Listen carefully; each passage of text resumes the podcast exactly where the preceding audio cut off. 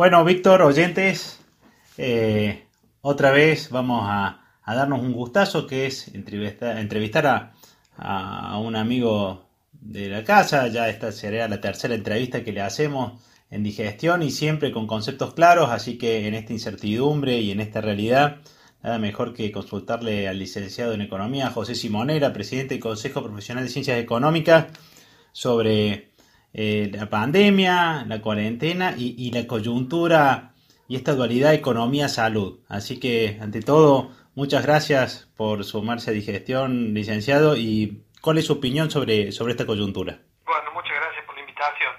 Mira, la verdad que recién planteabas eh, salud o economía. Yo creo que los argentinos estamos lamentablemente acostumbrados a ser demasiado binarios. Eh, y acá me parece que es salud y economía.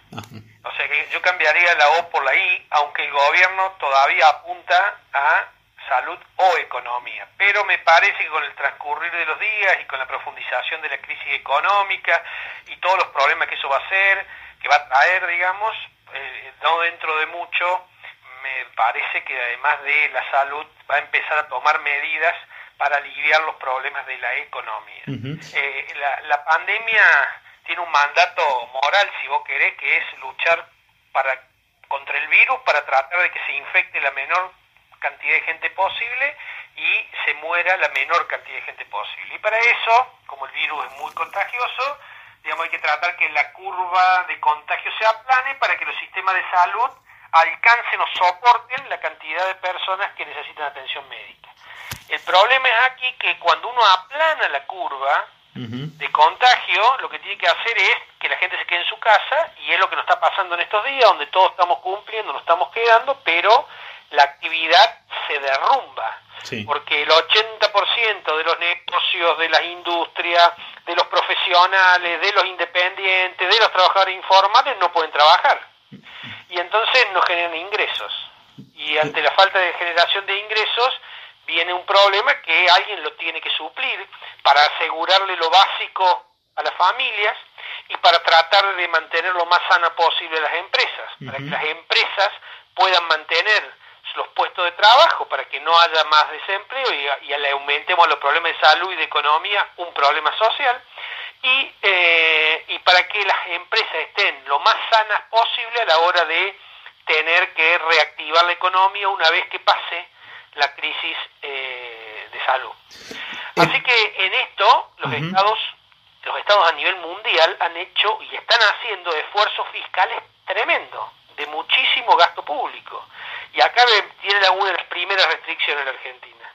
Y es que venimos de dos años de crisis, venimos con un sector público que está agotado en términos de posibilidad de gastar más, donde no hay ningún espacio para generar un nuevo impuesto porque la presión tributaria en Argentina es altísima y además en este marco no se lo podés cobrar a nadie porque las empresas y los particulares no están, no están trabajando, no están produciendo. Así que un Estado que por otro lado no puede endeudarse porque está reestructurando su deuda, es más, se espera que entre hoy y mañana pueda haber alguna propuesta para los eh, tenedores de deuda internacional, pero el gobierno está reestructurando la deuda, con lo cual nadie le va a prestar nuevamente al gobierno por ahora hasta que no reestructure su deuda, así que sin posibilidad de endeudamiento y sin posibilidades de digamos, de, de, tener ingresos fiscales vía impuestos, obviamente, la única alternativa que le queda al gobierno es la emisión para cubrir parte del gasto, o el gasto. Y eso es lo que estamos viendo por estos días, estamos viendo una fuerte emisión por parte del gobierno, que seguramente se va a profundizar en los, pocos, en los, próximos, en los próximos meses, eh, porque entendemos también que, de acuerdo a lo dicho el propio gobierno, la crisis sanitaria se va a profundizar en los próximos meses. Fundamentalmente el pico se espera para mayo y por ende entiendo que también los problemas económicos. Así que el panorama no es bueno, obviamente, es un panorama muy difícil para, para, para el gobierno y para cada una de las familias y de las empresas argentinas, pero sí creo que el gobierno, aquellas medidas que decide, las tiene que aplicar con más eficiencia. A ver, ¿cómo sería? Y digo, tiene que, una cosa es la decisión política de hacer tal o cual medida y otra cosa es cómo se implementa. Bueno, las decisiones políticas que hasta ahora no han sido muchas en términos económicos, pero las que han sido han sido de muy difícil implementación. Por ejemplo, la idea de por intermedio de los bancos a las empresas para que puedan pagar sueldo. Sí. Bueno, eso fue muy, muy difícil que una empresa que no estaba en el sector financiero, que no utilizaba el sector financiero, logre conseguir un préstamo de un banco. Ah. Cuando uno tiene en cuenta que solamente el 9% de las empresas o el 10% de las empresas argentinas tienen un, una, un crédito bancario, uno se da cuenta que la mayoría de las empresas no están en condiciones de pedirlo, si no lo tendrían.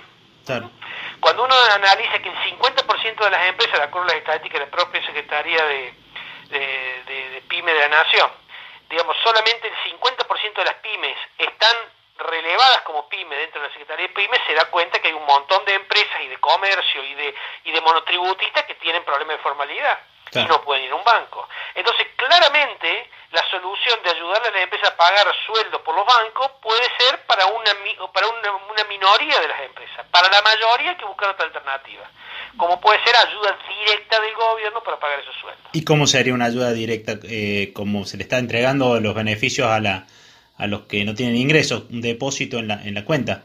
Sí, digamos, el gobierno ha definido, tiene un sistema que son las REPRO, que son para pagar sueldos a empresas con más de 100 empleados, donde el trámite es muy engorroso, sigue siendo muy engorroso, la empresa tiene que estar en proceso preventivo de crisis. Mm. Digo, la verdad que ese, ese es un ejemplo de algo que debiera facilitar o simplificar el gobierno. Y por otro lado, tiene una, una ayuda para las empresas de menos de 100 empleados para ayudarle aliviarle en el pago de salarios, que también vence justamente en el día de hoy las inscripciones, pero también son muy engorrosas, con normativa que no es clara, donde los profesionales en ciencia económica han tenido que renegar de una manera impresionante para interpretarla, para aplicarla. Así que, digo, cuando yo digo que hay que aplicar, no solamente es el qué, sino el cómo se hace. El, el qué el gobierno lo define, en el cómo el Estado es ineficiente para aplicarlo. Un ejemplo de algo que es automático, que después uno puede estar de acuerdo o no por, por el costo del préstamo de, o no, pero digo, se definió que todo aquel que no pudiera pagar una tarjeta de crédito no se le cancelara y que se le diera un préstamo a un año. ¿no? Con tres meses de gracia, que esto es lo que está por estos días que, que, se anunció y que la gente está por ahí tratando todavía de interpretar cómo es. Pero eso es claro, es automático y es rápido y le da la solución al que la necesita. Después hay que advertirle al que no lo necesite que no lo tome porque es un préstamo que no es barato. Ah, eh, o sea, esa, esa era una pregunta que, que, que, iba. O sea, es una ayuda que puede ser un salvavidas de plomo para el que cree que está ganando tiempo. Sí. Mm. A ver, esto es una ayuda para aquel que no le queda otra alternativa que, que no sea financiar el pago porque no lo puede hacer. ¿Mm? El consejo que uno le debería dar a los oyentes es, si podés pagar el pago total, hacelo. Y si no puedes pagar el pago total, trata de pagar lo más que puedas. Porque la verdad que esto es un préstamo con una tasa del 43%, que el costo financiero total termina superando el 60%, es una tasa, es un préstamo que no es barato para nada, y que si bien vas a tener tres meses de gracia, o sea que hasta, el, hasta agosto no lo vas a pagar, a partir de agosto se te va a sumar en nueve cuotas iguales y consecutivas y va a sobrecargar las obligaciones que tengas para agosto. Recordemos también que hay otros servicios que se están pateando también para adelante. Entonces, cuidado que en agosto mm. no vamos a tener una Argentina brillante y, digamos y, con un, un, crecimiento que nos permita suponer que vamos a estar mejor económicamente. Yo creo que en agosto vamos a estar peor que ahora y además van a tener estos compromisos. Así que eh, el, el, digamos, el mensaje para, para aquel tarjetaviente que tiene el vencimiento de la tarjeta entre el 13 de abril y el 30 de abril, que es lo que prevé esta norma, eh, tiene que observar con cuidado y únicamente usarlo cuando no le queda más remedio. Obviamente, si vos no cobraste, si vos no tenés un peso, es preferible dejar la tarjeta con posibilidad de seguir comprando que que te la cancelen. Está clarísimo, clarísimo, Pero si vos tuviste la suerte de cobrar tu sueldo porque trabajas en el estado donde te han pagado todo, porque trabajas en, en alguna empresa que te ha podido pagar el 100% de tu sueldo y demás, entonces yo digo que habría que tratar de aprovechar este ese momento para honrar ese pago porque este, esta, esta digamos, refinanciación del, del, del, monto de vencimiento de la tarjeta no es barato, es caro. Y difícilmente encuentres alguna alternativa de qué hacer con esos pesos que pueda suplir a ese a esa tasa de interés que van a cobrar los bancos. Pero, pero volviendo al ejemplo, digo, esto es un ejemplo donde el Estado definió el qué hacer y el cómo lo hizo fácil, lo hizo práctico. Clarísimo. José, en, en, en la coyuntura uno piensa, con algunos les costó mucho pagar sueldos de abril y ya, si, ya viene mayo. Mayo seguramente con facturación que ha caído en muchas empresas. ¿Te imaginas una, una ayuda para los sueldos de mayo? Y te lo hago más largo. Al comienzo del programa decíamos eh, la, la sensación de estar corriendo una maratón. Esta maratón ¿La ves de la misma manera? ¿Te imaginas un fin de año todavía colapsado o manchado por este por esta crisis? A ver, eh, los sueldos que se van a pagar en mayo son los de abril, ¿no? Sí. Hoy se pagan en abril, se pagan los de marzo. Para eso el gobierno ha sacado estas estas alternativas de ayuda. A mí me parece que se van a quedar cortas. Y de nuevo, el cómo lo están aplicando me parece que no, no es sencillo para que puedan acceder todas. Yo preferiría una acción mucho más directa del Estado eh, y mucho más fácil para que las empresas y, que, y para que mucha, muchos comercios puedan acceder. Eh, respecto de la pregunta de eh, Esto, si esto se va a complicar, yo creo que todavía falta bastante para que se complique, porque recordemos que, lo, que, que, que, en, que en marzo eh, se trabajó 19 días, 15 días, depende del rubro, algunos les habían obligado a cerrar un poco antes, pero pero digo, hubo días donde los comercios y las industrias pudieron trabajar y generaron algunos, digamos, algún, algo de ingreso. Pero en abril no pudieron trabajar, hay empresas que trabajan nada, cero, han generado cero ingreso. No obstante, como la pyme argentina, digamos en general, las empresas, digamos en particular, pero las empresas en general, utilizan para financiarse no al sistema financiero, sino a los cheques a fecha, van a ir entrando cheques a fecha que las empresas, los comerciantes o los profesionales se habían habían pensado pagarlo con lo que vendieron en abril. O con lo que vendieron, bueno, todo eso va a empezar cada vez a cortar con una, una forma más intensa la cadena de pago. Entonces, digo, esa es otra solución a la cual el gobierno le tiene que apuntar cómo hacer para poder tratar de que esa cadena de pago no se corte. Entonces, ah, cuando uno cuando vos te pares a finales de abril y para pagar los sueldos de mayo, te vas a encontrar con muchas empresas que van a tener cero ingreso, que además van a tener un montón de cheques rebotados porque no pudieron generar los ingresos para pagar esos cheques, y que obviamente la solución de que anda un banco que tenga un préstamo no es viable porque ese perfil de, de, de empresa no es sujeto de crédito. Y no le podemos pedir a los bancos que solucionen un problema que es del Estado, que no están diseñado para eso y que en realidad, entre otras cosas, los bancos tienen que cuidar, digamos, tienen que cumplir normas prudenciales emitidas por el Banco Central y que no se han relajado y que, eh, y que además tienen, que están pensadas para cuidarle los fondos a los depositantes, que es los fondos que los bancos prestan. Los bancos no prestan capital propio, los bancos prestan la plata de los ahorristas. Entonces, digo, eso hay que tenerlo en cuenta porque a la crisis sanitaria y a la, y a la crisis económica y, a la digo no le podemos sumar además una crisis bancaria sería una locura. Entonces me parece que el Estado que digamos que esto esto no es muy marketingero lo que estoy diciendo porque todo el mundo quiere que los bancos paguen con sangre la plata que han ganado durante todo esto durante todos estos años pero la verdad que no de esa forma. Sí uno le puede pedir a los bancos de esfuerzo bajando la tasa pero no le puede pedir que le presten a una persona que no te va a devolver la plata y, la, y el tema de garantía no es tan fácil. Y el tema de garantía que ofrece el gobierno es hasta 30 mil millones y lo que hace falta para pagar sueldos es mucho más que eso. Así que el gobierno me parece que tiene que, que idear dos cuestiones. Ayuda directa para poder pagar los sueldos de abril, digamos, posiblemente más fácil que lo que ha diseñado hasta ahora y más y digamos y más extendido para que más gente lo pueda, más empresas, más comerciantes, más profesionales. ¿Cuántos profesionales hay que tienen uno o dos empleados y que no han tenido ingresos? Pensá en un consultorio odontológico. donde no han trabajado y no van a poder trabajar por mucho tiempo porque hay que entrar a la boca de un paciente y tiene secretaria y tiene y tiene digamos personal pensar en un estudio contable donde, donde los contadores no pueden salir a trabajar y lo pueden hacer de la casa, pero con un montón de limitaciones, allá de toda la carga operativa, de normativas que salen de un día para otro, con, con en algunos casos sin los tiempos necesarios para poderse implementar, que se contradicen unas con otras. Digamos, recordar que los sueldos de, de, marzo, que se pagaron en abril, hubo que en algunos casos liquidarlos dos veces porque el Ministerio de Trabajo cambió la normativa. Una vez que los sueldos estaban liquidados, retroactiva 20 días para atrás. Entonces digo, el, cómo genera un trastorno y una imposibilidad de que, en este caso, las familias o las empresas puedan aprovechar las, las, decisiones políticas que se toman, ¿no? Y me parece que es importante trabajar en esas dos líneas. Ayudar a pagar sueldos, pero también ayudar a que la cadena de pago no se corte, con la salvedad de que no estamos en una cultura, en una sociedad que tiene una cultura de compromiso tributario y compromiso, digamos, eh, con financiero eh, muy estricta. Entonces, también hay que tener cuidado de que no sea aprovechado por alguno la situación para eh, tratar de hacer algún negocio, ¿no? Que simplemente los que lo necesitan lo reciban y tratar de poner algunos controles para que no, no lo aprovechen los vivos de siempre. Claro.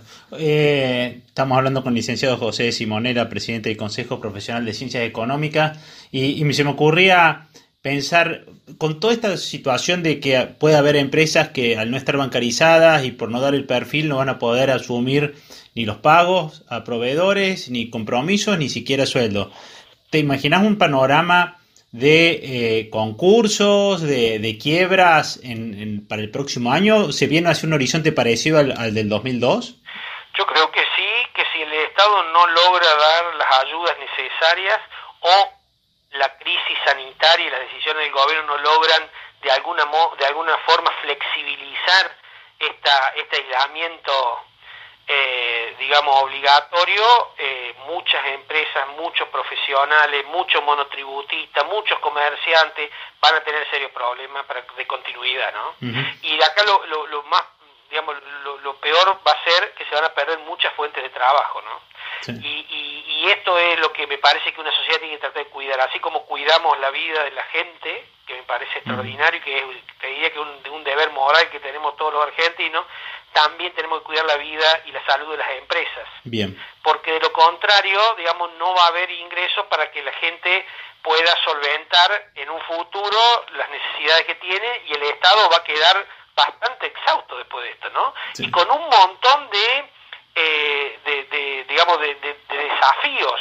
Toda esa emisión que se está haciendo ahora de más y que seguramente se va a hacer de más en los meses siguientes, cuando empieza a pasar esta crisis, eh, eh, hay que tener cuidado de que no genere un proceso inflacionario o hiperinflacionario. Entonces, desafío el gobierno tiene mucho. Lo que no puede hacer el el gobierno puede ayudar, pero no puede reemplazar, la, digamos, al sector privado en la generación de, de, de ingresos y de riqueza. Es decir, el Estado no puede reemplazar a todas las pymes, a todos los a lo que generan todas las pymes, a lo que generan todos los profesionales, a lo que generan todas las empresas, a lo que generan todos los trabajadores informales. digo, es imposible pensar que un Estado que pueda ayudar puede suplantar toda esa actividad.